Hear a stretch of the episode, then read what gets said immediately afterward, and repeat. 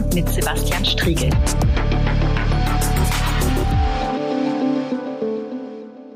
Ja, hallo und äh, willkommen zurück bei der großen Anfrage. Vor einigen Wochen habe ich in diesem Podcast bereits mit Professor Dr. Susanne Arndt das Thema Rassismus erörtert. Dabei sind wir unter anderem auch auf die Black Lives Matter Proteste nach dem Tod des Afroamerikaners George Floyd durch einen weißen Polizisten zu sprechen gekommen, die sich auch ungewöhnlich heftig von den USA bis nach Deutschland ausgebreitet haben. So waren Anfang Juni neben großen Demonstrationen in Berlin, Hamburg oder München auch in Magdeburg 1500 Menschen auf der Straße, um gegen rassistische Polizeigewalt, aber auch gegen strukturellen Rassismus in unserer deutschen Gesellschaft zu demonstrieren. Mein heutiger Gast ist Hanna Mugaragu, Mitorganisatorin der Proteste in Magdeburg und Aktivistin der Seebrücke in der Landeshauptstadt. Schön, dass du da bist. Hallo Sebastian. Danke, dass ich hier sein kann. Ja, das freut mich auch sehr und äh, ich will dich fragen, was hat äh, für dich denn den Ausschlag gegeben, dich an der Demo in Magdeburg nicht nur zu beteiligen, sondern sie maßgeblich mit zu organisieren? Du studierst ja in Magdeburg Medizin an der Otto von Gericke Universität, äh, wenn ich das richtig in Erinnerung habe, inzwischen im achten Semester, bist bei der Seebrücke aktiv, bist im Medinetz Magdeburg aktiv und ja, warst und bist Mitorganisatorin der Black Lives Matter Proteste dort in der Landeshauptstadt. Was hat dich dazu gebracht? Gebracht. Mhm. Ähm, genau, danke für die kleine Vorstellung. Das ist alles korrekt. Ähm, Im Prinzip war das so, also in der Seebrücke machen wir auch generell ganz viel antirassistische Arbeit und da sind wir, weil diese Black Lives Matter Bewegung ja wirklich weltweit ähm, groß geworden ist, einfach ähm, dann auch auf den Zug, sage ich mal, aufgesprungen und dachten, dass das auch in Magdeburg ein Thema ist, was viele Menschen beschäftigen sollte und auch beschäftigt und was sich dann auch im Stadtbild äh, widerspiegeln sollte so sind wir dann dazu gekommen. Mhm. Ja, was mich, was mich gefreut hat äh, und was ich ehrlich gesagt so nicht erwartet hätte, ist, dass in Magdeburg bei diesem Thema äh, doch recht viele Menschen auf die Straße gehen. Die Sachsen-Anhaltische Gesellschaft ist ja bis heute eine, die relativ äh, homogen ist. Wir haben einen relativ geringen Anteil an äh, Menschen mit Migrationshintergrund in Sachsen-Anhalt. Also ausländische Menschen haben wir, ich glaube, ungefähr vier Prozent in Sachsen-Anhalt, Menschen mit Migrationshintergrund ein bisschen mehr. Äh, wie erklärst du dir, dass es äh, in Magdeburg Magdeburg bei so einem Thema durchaus so eine Resonanz auch gegeben hat und das von Menschen für so wichtig erachtet wurde, da auf die Straße zu gehen. Mhm. Also tatsächlich hat uns das auch selbst erstaunt, wie viele Menschen wir tatsächlich dann erreicht haben und wie viele Menschen auch gekommen sind. Wir haben damit im Vorhinein auch nicht gerechnet. Ähm, damals, also zu dem Zeitpunkt, war ja auch ähm, die Corona-Lage noch ein bisschen strenger, als es jetzt gerade ist und deshalb hatte das dann auch organisatorisch so ein paar ähm, ja, also Probleme ist zu viel gesagt, aber es war auf jeden Fall mehr organisatorischer Aufwand dann dahinter. Ähm, deswegen haben wir uns da auch viele Gedanken vorher drum gemacht über die Personenanzahl und so weiter und ähm, waren, wie gesagt, auch sehr überrascht. Ich glaube, dass auf jeden Fall ähm, das auch daran liegt, dass wir sehr viele junge Leute mobilisiert haben.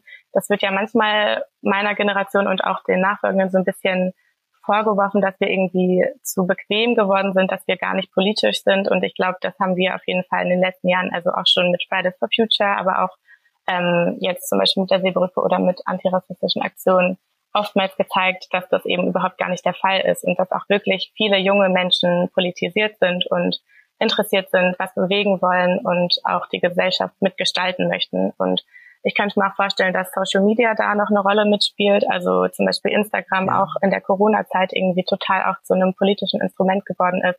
Es gibt da viele Menschen, die sich darüber weiterbilden, die irgendwie Informationen suchen und ähm, Organisationen folgen und dann da eben auch mitbekommen, wenn Veranstaltungen sind. Ähm, genau, das sind so ein bisschen vielleicht die Erklärungsansätze. Und auf der anderen Seite ist eben auch diese Black Lives Matter Bewegung ähm, jetzt einfach nochmal sehr laut geworden. Also die gibt's ja schon lange, die gibt's schon seit 2013. Da wurde die ähm, im Zuge des Mordes an Trayvon Martin äh, ins Leben gerufen, beziehungsweise als dessen ähm, Mörder freigesprochen wurde. Ähm, und deswegen, das ist jetzt nicht so, dass diese Bewegung ganz neu aufgebrandet ist und jetzt plötzlich so groß geworden ist, sondern die gibt's eigentlich schon lange und ähm, schwelt auch so ein bisschen quasi oder schwelte im Untergrund und kam jetzt dann durch diesen Mord an ähm, George Floyd nochmal ganz groß raus und eben auch in Deutschland. Das ist vielleicht auch schon äh, noch eine Frage, die man da anschließen kann. Äh, der Mord an George Floyd in Minneapolis ist einige tausend Kilometer weg von hier. Wie erklärst du dir, wie erklären sich andere Aktivisten von Black Lives Matter in Deutschland, dass es möglich ist, zu dem Thema ähm, antirassistisch auch äh, in der Bundesrepublik zu mobilisieren? Wo sind da aus deiner Sicht die Anknüpfungspunkte? Hm, ich glaube, da gibt es mehrere Faktoren. Auf der einen Seite sind ja die USA und Deutschland auch einfach schon äh, verbunden, ähm, nicht nur politisch, sondern eben auch zum Beispiel durch andere Einflüsse wie Popkultur und generell kulturell einfach verbunden und gerade auch dann ähm, in der bei jugendlichen Menschen. Ähm, deswegen bekommt man hier einfach sehr viel mit, was in den USA so passiert. Und auf der anderen Seite ist ja Rassismus auch kein US-amerikanisches Problem. Also ein Rassismusproblem hat Deutschland auch und auch schon lange. Und ähm, auch hier gibt es eben schon viele Menschen, die seit Jahren und Jahrzehnten darauf aufmerksam machen. Und ich glaube, das wurde einfach jetzt so als äh, Anstoß dann genutzt, ähm, um eben möglichst viele Menschen zu mobilisieren.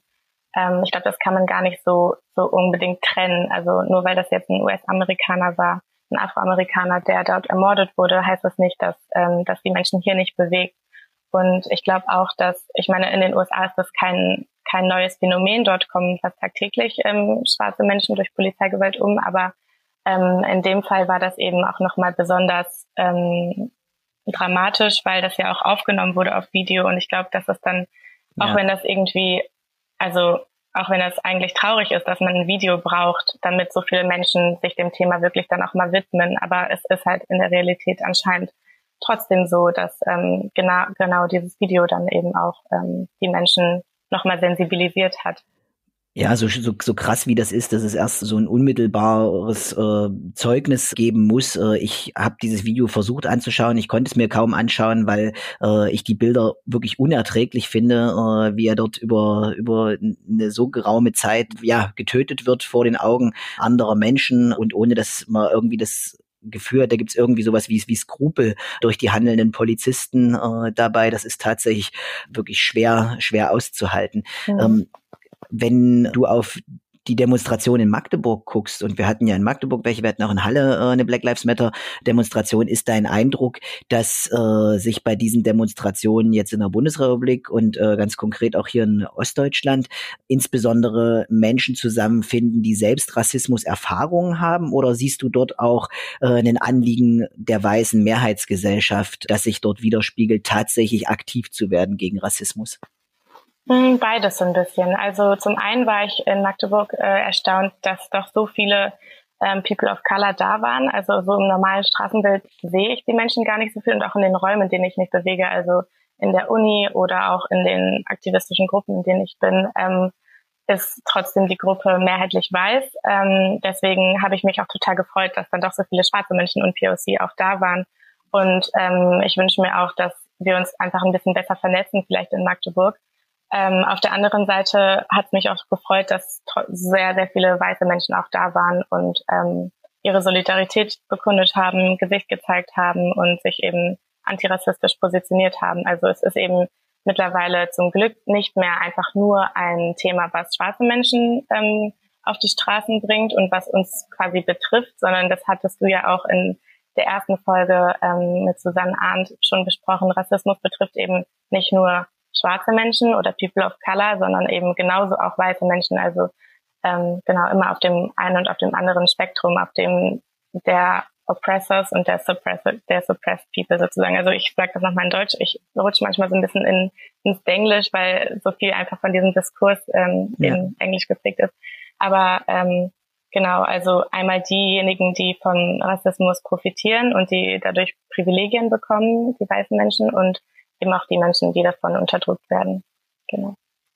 Ja, du hast äh, die Folge mit Susanne Arndt hier im Podcast schon angesprochen. Da habe ich als äh, weißer Mann mit einer weißen Frau äh, über die Frage von Rassismus gesprochen. Es gab und gibt immer wieder auch Kritik dahingehend, dass äh, weiße Menschen über Rassismus sprechen, äh, dass es aber eigentlich an der Zeit wäre, dass äh, insbesondere Schwarze oder People of Color eine Stimme bekommen, wenn es um Rassismus geht und dass solche Gespräche unter weißen Menschen äh, ein Stück weit auch auch in der Gefahr sind, Schwarze unsichtbar zu machen, schwarze Stimmen unsichtbar zu machen oder in den Hintergrund zu rücken. Äh, wie siehst du das? Für wie wichtig äh, oder für wie notwendig hältst du auch Gespräche von weißen Menschen über Rassismus? Ähm, ich halte Gespräche von weißen Menschen über Rassismus durchaus für wichtig, aber ähm, nicht unbedingt im öffentlichen Raum. Also ähm, genau, das hatte Susanne Arndt auch schon so ein bisschen angesprochen in eurem Gespräch. Natürlich ist es wichtig, dass ihr auch genauso darüber redet, weil es euch ja auch betrifft, wie ich ja gerade eben auch schon gesagt hatte.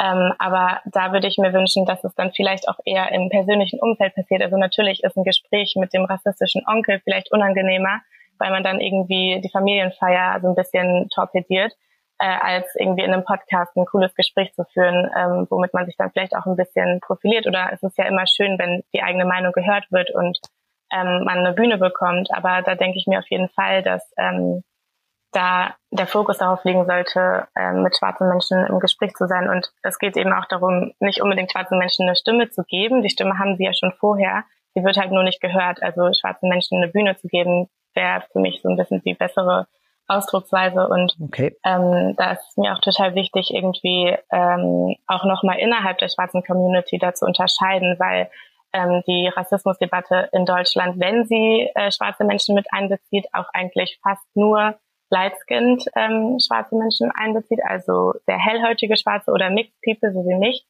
Ähm, und da würde ich auch an alle MedienvertreterInnen und Menschen, die irgendwie die Macht haben, so eine Bühne zu geben, dazu aufrufen, irgendwie eben auch Dark-Skinned People of Color mit einzubinden, weil sich die Erfahrungen einfach auch nochmal fundamental unterscheiden. Da gibt es auch das Stichwort Colorism. Ich weiß nicht, ob du das kennst oder ob Hörerinnen äh, das kennen.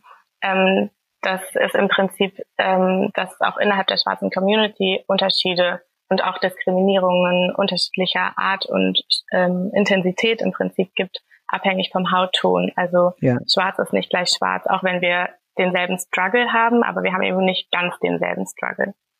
Struggle, äh, um an der Stelle es nochmal zu übersetzen als Kampf wahrscheinlich, äh, oder wie mhm. würdest du es, äh, wie würdest du es fassen?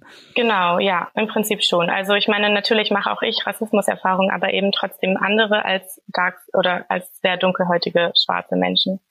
Ähm, mhm. Ja. Du hast in den letzten Wochen und Monaten dich in Magdeburg auch engagiert zum Thema Umbenennung äh, einer Apotheke. Mhm. Konkret eine Apotheke, die das Wort Moor im Namen trägt. Was hat dich dazu bewegt, auch äh, an dieser Stelle in den Stadtraum äh, hinein zu intervenieren, einen offenen Brief zu schreiben, der, du hast Instagram als Kanal und als wichtigen Kanal für Politisierung auch für deine Generation schon erwähnt diesen Weg dorthin zu suchen und äh, entsprechend da in die Öffentlichkeit zu gehen? Mhm. Ähm, Im Prinzip, da, dass ich diese Apotheke in Magdeburg gefunden habe, sage ich mal, das war ein bisschen so ein Zufall. Ähm, aber es gibt ja gerade eigentlich deutschlandweit Bestrebungen, das Wort aus dem öffentlichen Raum zu verbannen. Gibt es aber auch schon seit Jahrzehnten eigentlich, zum Beispiel jetzt in Berlin ähm, die M-Straße, auf den U-Bahnhof M-Straße ähm, da gibt es schon wirklich seit, seit vielen, vielen Jahren AktivistInnen, die äh, das versuchen zu ändern. Und ähm, auch schon aus äh, so Dingen wie Gender, ähm, Gender Studies oder gendergerechte Sprache und so, da ist schon bekannt, dass ähm, Sprache eben nicht nur die Realität abbildet, sondern eben auch ähm, Wirklichkeiten schafft. Sie, dass sie schafft, ja. Genau. Ähm, also das ist nicht einfach nur, das habe ich eben auch ganz oft gehört, dann in dem Zuge so dieses Argument, naja, aber was soll das denn bringen? Das ist doch nur ein Wort und so, aber so einfach ist es eben nicht. Ähm, hast du vielleicht auch gemerkt, ich spreche, ich versuche auch gendersensible Sprache zu verwenden, weil ich eben ganz stark davon überzeugt bin, ähm, dass äh, Sprache ein wichtiges Instrument ist, um auch Veränderungen gesellschaftlicher Art ähm, anzustoßen und voranzubringen. Und ähm, genau, dieses Wort oder diese Apotheke ist da auf jeden Fall mir ein großer Dorn im Auge, sagen wir mal so. Mhm. Und auf was für Reaktionen bist du in dem Zusammenhang gestoßen? Also gibt es einen Dialog, gibt es einen, eine Gesprächsaufnahme seitens des Inhabers, der Inhaberin der Apotheke oder ist das bisher äh, sozusagen erstmal eine Kommunikation, die einseitig erfolgt? Ähm, also ich habe auf jeden Fall das Gespräch gesucht mit dem Inhaber der M-Apotheke. Ich habe äh, zu Anfang erstmal eine E-Mail geschrieben und auch auf dem Kontaktformular von der Website der M-Apotheke ähm, den Kontakt gesucht. Dann habe ich daraufhin aber keine Antwort bekommen und bin dann zum, also habe dann mal dort angerufen und ein kurzes Gespräch mit ihm geführt, wo er aber auch ähm, leider gar nicht einsichtig war, also ähm, sehr ablehnend reagiert hat. Und daraufhin habe ich dann den öffentlichen, äh, den offenen Brief ähm, geschrieben und auch auf meinem Instagram-Kanal geteilt und ähm, die Leute dazu aufgerufen, äh, mir zu schreiben, um auf die Unterstützerinnenliste aufgenommen zu werden.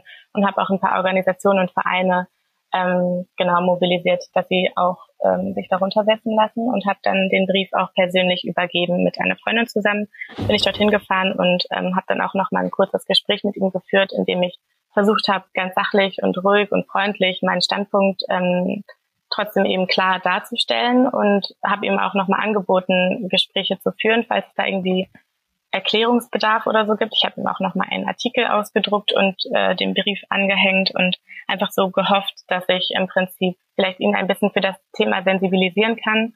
Ähm, wobei ich auch glaube, also ich kann mir nicht vorstellen, dass er auch nachdem ich eben die Mail und Telefonat und so geführt habe, sich gar nicht mit dem Thema auseinandergesetzt hat, weil das ja auch gerade nicht jetzt nur in Magdeburg, sondern auch deutschlandweit eigentlich Umbenennungen von Apotheken, aber auch Straßen oder Hotels oder Restaurants oder was auch immer gibt und die Diskussion ja schon etwas lauter ist. Also da kann er mir eigentlich nicht erzählen, dass er jetzt äh, das überhaupt nicht versteht, warum Menschen Kritik an diesem Begriff äußern. Ähm, mhm.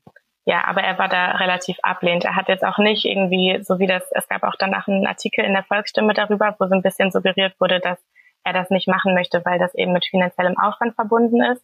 Ähm, so hat er mir gegenüber das aber überhaupt gar nicht geäußert. Also das würde ich ja auch noch verstehen. Ich würde es ja in Ordnung finden, wenn er sagt, ähm, ich sehe das Problem und ähm, eine Umbenennung ist langfristig sinnvoll und notwendig, aber jetzt gerade habe ich die finanziellen Kapazitäten nicht oder so, da würde ich dann auch total sagen, na gut, das muss nicht von heute auf morgen passieren, es ist schon mal gut, ein Statement zu abzugeben ähm, und dann kann man eben schauen, ob man das vielleicht auch zu, gemeinsam irgendwie realisieren kann, aber so war das ja, ja. nicht. Mhm sondern es war erstmal äh, sozusagen kein, also du hast jedenfalls kein, kein Problembewusstsein äh, bei ihm wahrgenommen. Mhm, genau. Uh, ich meine, wenn ich nach Magdeburg gucke von Halle aus, dann fällt mir natürlich bei dem Thema immer auch gleich der Dom ein und dort äh, eine Darstellung von tatsächlich jemand, der äh, als Heiliger, auch als schwarzer Heiliger dargestellt wird, der Mauritius, mhm. sozusagen auch ein, auch ein Bezugspunkt, kein völlig unproblematischer Bezugspunkt, ganz, ganz sicher, weil natürlich äh, Stichwort Christianisierung und sowas,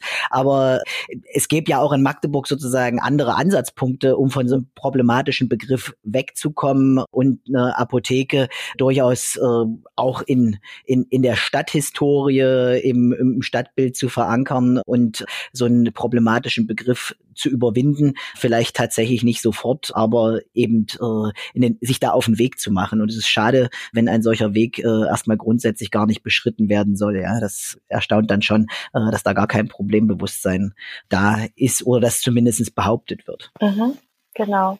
Ja, also gegen eine Mauritius-Apotheke würde ich natürlich auch überhaupt gar nicht sagen. So, das ist dann wiederum was ganz anderes. Ähm, das wurde auch dann oft nochmal aufgegriffen im Prinzip, dass die Wortherkunft des Wortes ja vielleicht gar nicht von Anfang an irgendwie rassistisch war oder so. Aber da sage ich dann auch immer, naja, aber darauf kommt es halt nicht an. Es kommt darauf an, wie das Wort jetzt ähm, wahrgenommen wird und mit welchen mit welcher Bedeutung es über die Zeit ähm, eben belastet wurde, sage ich mal. Und es ist einfach ja. jetzt momentan mittlerweile, sage ich mal, schon rassistisch konnotiert und ja, also ich glaube, die allermeisten weißen Menschen, äh, mich eingeschlossen, wenn ich dieses Wort höre, äh, fällt einem sofort ein, äh, der äh, hat seine Schuldigkeit getan, er kann gehen. Ja, so das ist sofort etwas, was bei mir sofort in den Kopf kommt, wenn dieser Begriff bei mir auftaucht. Mhm. Ganz unwillkürlich und ich glaube, das zeigt so ein bisschen auf, dass da auch es dringend eine Reflexion braucht und die findet natürlich über Namen äh, von Orten, über Namen von Gebäuden oder Institutionen statt und äh, insofern glaube ich, ist es ein lohnenswertes Ziel,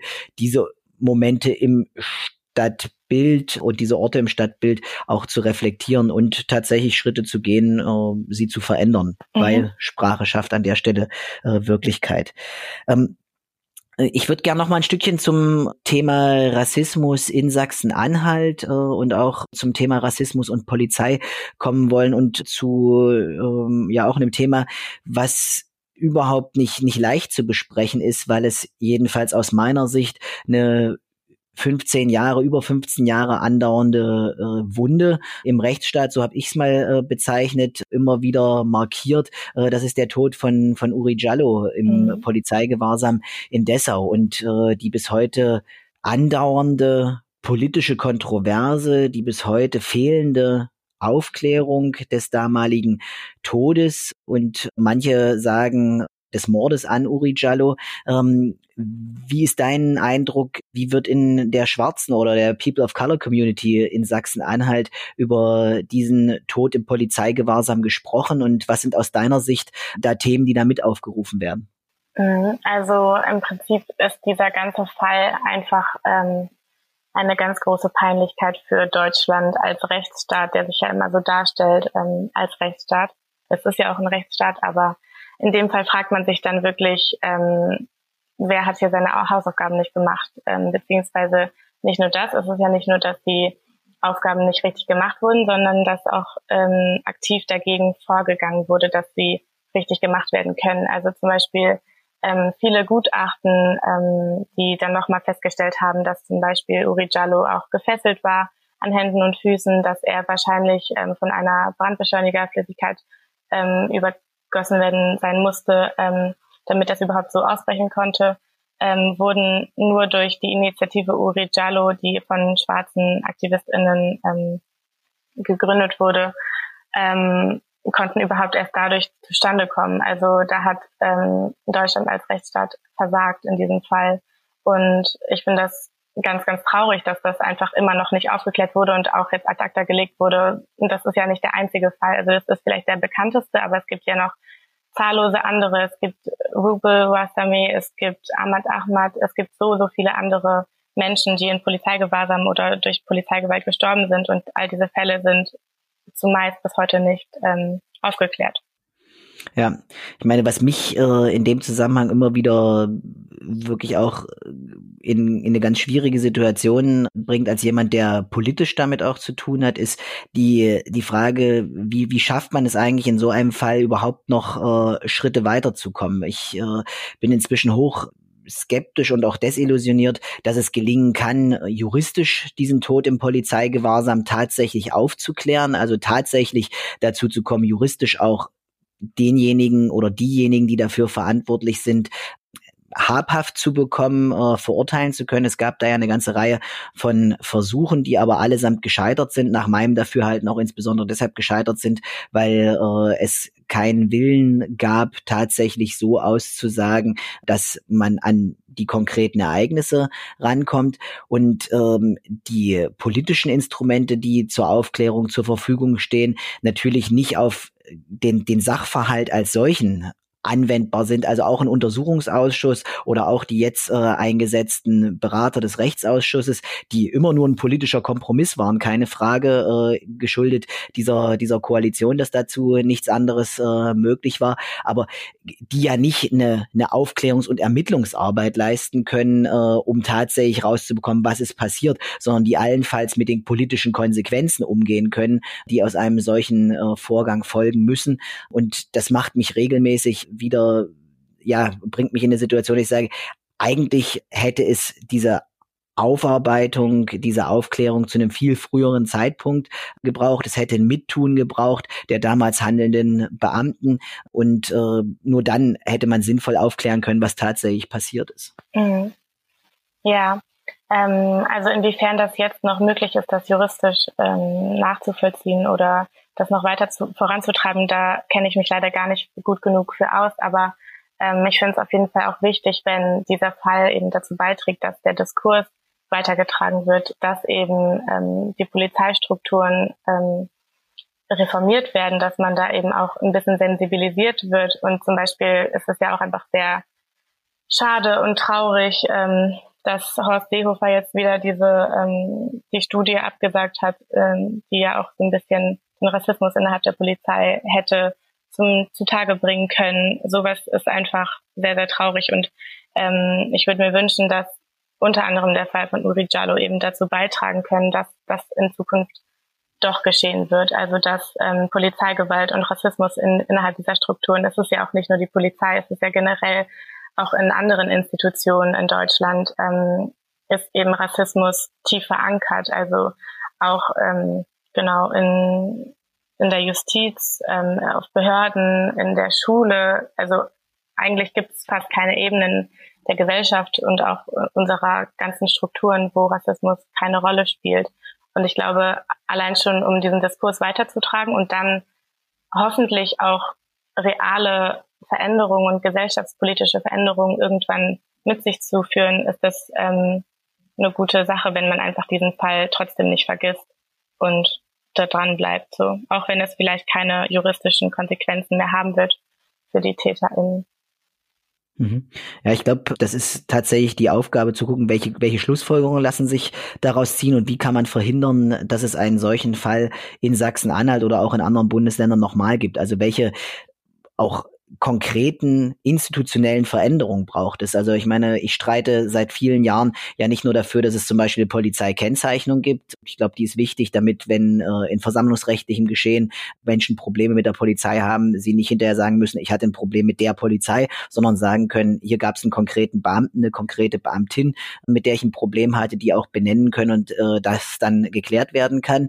Äh, genauso halte ich es für eine wichtige Konsequenz aus diesem Tod im Polizeigewahrsam von Uri Jallo, dass man es schafft, an so einer Stelle, dass nicht Polizistinnen und Polizisten gegen Beamte, gegen Kolleginnen und Kollegen ermitteln müssen, sondern dass das von einer unabhängigen Stelle getan wird. Äh, ich glaube, das dient der Polizei einerseits, weil nicht gegen Kollegen und Kolleginnen ermittelt werden muss. Es dient aber andererseits auch dem Rechtsstaat, wenn klar ist, es gibt da eine tatsächliche Unabhängigkeit.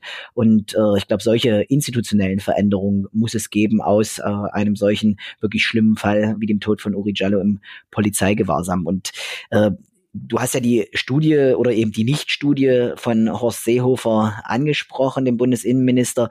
Ich finde es fatal, dass wir in einer Gesellschaft ähm, da ja aktives Weggucken betreiben. Ne? Also nicht diese Studie zu machen, heißt ja letztlich die Mehrheitsgesellschaft, die weiße Mehrheitsgesellschaft will sich dem Thema Rassismus in Behörden, Rassismus bei Polizei nicht stellen. Äh, es wäre ein Wunder, äh, wenn ausgerechnet bei der Polizei kein Rassismus äh, vorkommen würde. Das ist nicht vorstellbar. Und ich glaube, es muss ja darum gehen, überhaupt erstmal festzustellen, wie weit geht es, in welchem Ausmaß ist das da vorhanden, damit man dann auch im nächsten Schritt gemeinsam überlegen kann, welche Mittel helfen denn dagegen? Was muss man tun? Was muss verändert werden in Polizeiaus- und Fortbildung? Was muss verändert werden im Dienstalltag? Wie schaffen wir es, eine Polizei äh, als Organisation auch diversifizierter aufzustellen, um tatsächlich gegen Rassismus wirken zu können? Welche anderen Strukturen müssen da geschaffen werden? Ja, absolut. Also da stimme ich dir zu. Ähm, man muss erstmal das Problem anerkennen und dann benennen und dann kann man daran gehen, das dann auch zu verändern. Also wenn man so wie Horst Seehofer oder genau, wenn man das so macht und einfach nicht hinguckt, dann kann man auch nichts ändern. Und so wie auch Susanne Arndt schon gesagt hatte, Rassismus wird vielleicht auch immer so als ähm, so ein Wort aufgefasst, was einfach, also niemand will rassistisch sein und jeder fühlt sich sofort total angegriffen, wenn man sagt, diese Aussage von dir war rassistisch oder was auch immer. Und so ist das eben auch, ähm, kann man das eigentlich auch auf Institutionen ähm, übersetzen. Ähm, das heißt ja nicht, dass alles dann ganz schrecklich und schlecht und nicht funktioniert oder sowas ist, aber man muss es eben trotzdem mal ansprechen, ähm, um das dann eben auch abzubauen.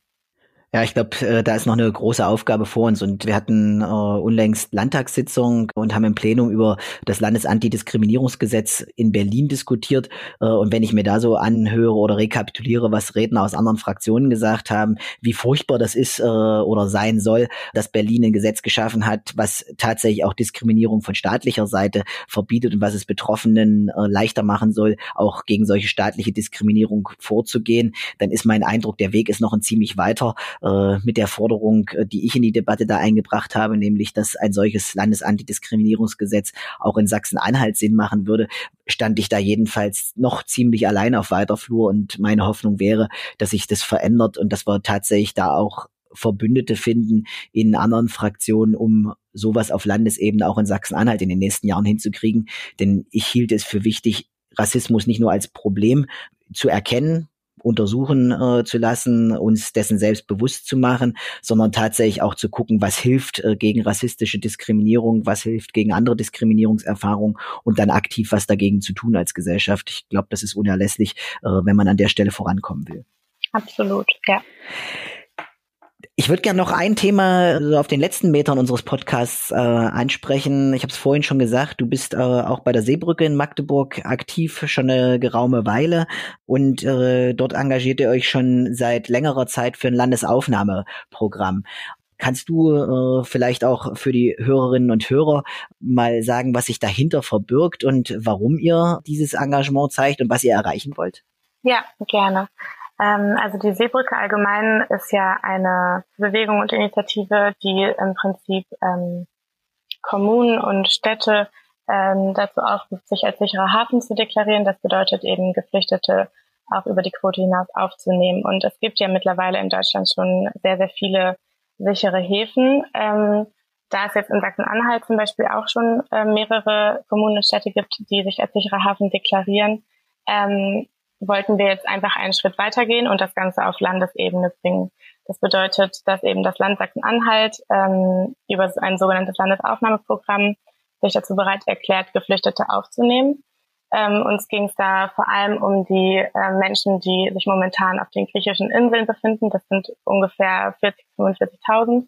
Äh, allein 20.000 davon oder über 20.000 ähm, auf Lesbos im Camp Moria, was eigentlich nur für 3.000 Menschen ausgelegt wurde. Und ähm, als dann auch der ähm, die Corona-Pandemie kam, hatten gingen dann natürlich ähm, die Alarmglocken los, weil in diesem Camp es nicht möglich war, Social Distancing zu machen und auch in anderen Camps in Massenunterkünften ähm, es nicht möglich ist, ähm, Hygienevorschriften einzuhalten und die Menschen haben nicht die Möglichkeit, sich äh, angemessen zu schützen. Und ähm, dann haben wir einen offenen Brief verfasst an die Landesregierung von Sachsen-Anhalt, vom Land Sachsen-Anhalt, ähm, in dem wir gefordert haben, dass Sachsen-Anhalt 1100 Menschen aufnimmt. Wir haben das ähm, runtergerechnet, im Prinzip auf, also pro Kopf sozusagen, ähm, die 45.000 Menschen von den griechischen Inseln, ähm, dass Deutschland die aufnimmt. Äh, wir glauben, dass Deutschland die Ressourcen dazu hat, die Kapazitäten dazu hat. Und ähm, auf Sachsen-Anhalt würden dann 1100 Menschen fallen. Ich meine, wir haben hier ähm, viel Platz, wir haben hier viel Leerstand ähm, und eben auch schon viele Kommunen, die gesagt haben, wir sind dazu bereit, wir haben die Kapazitäten, Menschen aufzunehmen. Und wer weiß besser ja. darüber Bescheid als die Kommunen? Also das weiß ja nicht der Bund, äh, sondern das wissen eben die Kommunen selbst, ob sie genug Kapazitäten haben. Ähm, genau, und ähm, so ist das gekommen, dass wir diesen offenen Brief mit diesen Forderungen gestellt haben. Und wir sind nachhaltig enttäuscht, dass bis jetzt einfach nichts dazu passiert ist, beziehungsweise alles gescheitert ist, ähm, was wir uns dazu vorgestellt hatten und auch was wir gefordert haben. Ja, wobei es ja Versuche durchaus gab, euer Anliegen aufzugreifen. Wir haben ja als Grüne in der Koalition gesagt, in dem ersten Schritt werben wir dafür bei CDU und SPD äh, darum, zumindest 100 Leute aufzunehmen. Ich weiß, das ist noch überhaupt nicht ausreichend, aber wir haben halt überlegt, einen ersten Anfang zu setzen. Was ich äh, besonders frappierend finde, ist, dass wir einen Innenminister haben, der sich an so einer Stelle hinstellt und sagt, ja, also äh, mit einem jungen Menschen, mit einem Kind äh, aus diesem Lager sind wir noch nicht überfordert dort. Ähm, jetzt sind inzwischen zwei junge Menschen nach Sachsen-Anhalt gekommen und das soll dann schon alles sein. Ich glaube, da ist also jedenfalls aus meiner Sicht auch noch ein schwieriger Dissens in dieser Landesregierung da. Äh, als Grüne sagen wir jedenfalls, wir können mehr leisten, wir müssen mehr leisten und wir können nicht einfach zuschauen äh, bei diesen katastrophalen Zuständen. Ein Kollege von mir, Erik Marquardt, ist ja auch wiederholt auf Moria und an anderen Stellen auf den griechischen Inseln gewesen, unser Mitglied im Europäischen Parlament, der ja auch für Sachsen-Anhalt mit zuständig ist. Und jedes Mal, wenn ich mit ihm Kontakt habe und von ihm mitbekomme, wie die Zustände da sind, ist das einfach wirklich, es ist, es ist gruselig äh, und es ist furchtbar, dass Menschen unter solchen Bedingungen leben müssen. Und ich würde mir tatsächlich wünschen, dass wir da entsprechend unserer Möglichkeiten uns mehr beteiligen. Aber es ist auch frustrierend zu sehen, dass man da insbesondere bei der CDU, aber leider auch bei der SPD nicht wirklich offene Türen bisher hat. Ja, das sehe ich auf jeden Fall auch so. Das ist sehr, sehr frustrierend. Vor allem auch von der SPD, die dann ja irgendwie fünf Menschen, ähm, einen Antrag für fünf Menschen gestellt haben. Das ist eigentlich ein Witz für eine Partei, die sozial im Namen trägt. Ähm, aber auch nochmal darauf zurückzukommen, ähm, mit dem Innenministerium. Also das stellt, da stellt sich ja eben auch die Frage, und da gibt es ja auch einige JuristInnen, die eben auch ähm, schon zu dem Schluss gekommen sind, dass diese, ähm, diese Regelung, dass im Prinzip das Innenministerium da das letzte Wort hat, beziehungsweise ähm, so ein Einvernehmensvorbehalt, also dass die dann im Endeffekt trotzdem nochmal sagen können, oder Horst Seehofer oder generell das Innenministerium, ähm, dass obwohl ein Land, ein Bundesland sagt, ähm, wir nehmen so und so viele Menschen auf oder wir möchten so und so viele Menschen aufnehmen, ähm, dass sie sich dann dagegen stellen können. Ist das überhaupt ähm, verfassungsmäßig? Das könnte man sich ja fragen. Ähm, und ich habe auch nochmal in der Recherche hierfür gelesen, dass ähm, ein Bundesland auch das Bundesverwaltungsgericht anrufen kann, um sowas durchzubringen gegen das ähm, Bundesinnenministerium. Da habe ich mich auch gefragt, haben denn, hat denn wirklich das Land Sachsen-Anhalt, also versuchen wir wirklich alles, um Menschen aufzunehmen?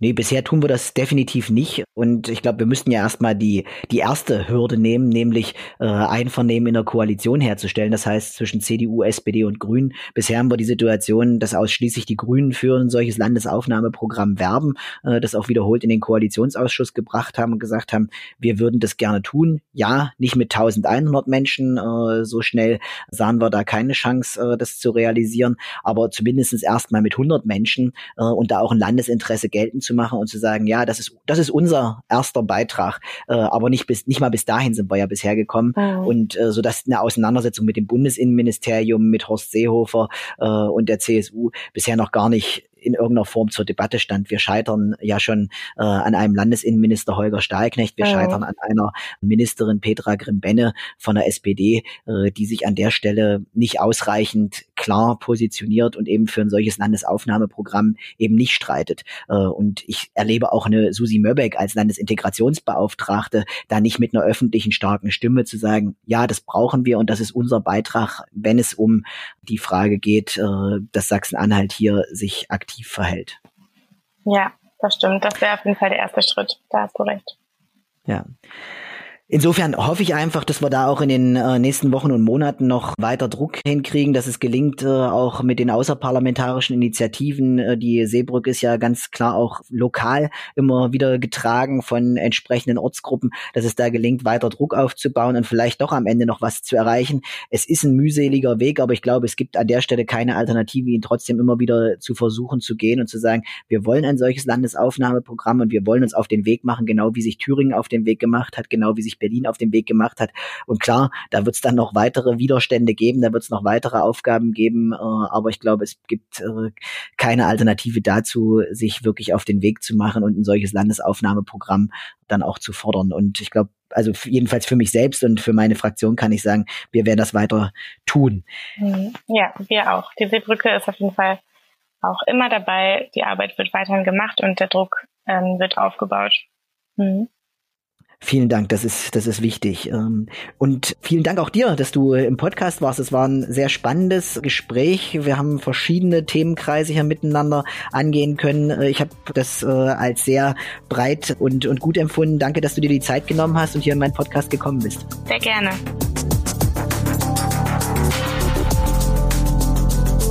Die große Anfrage.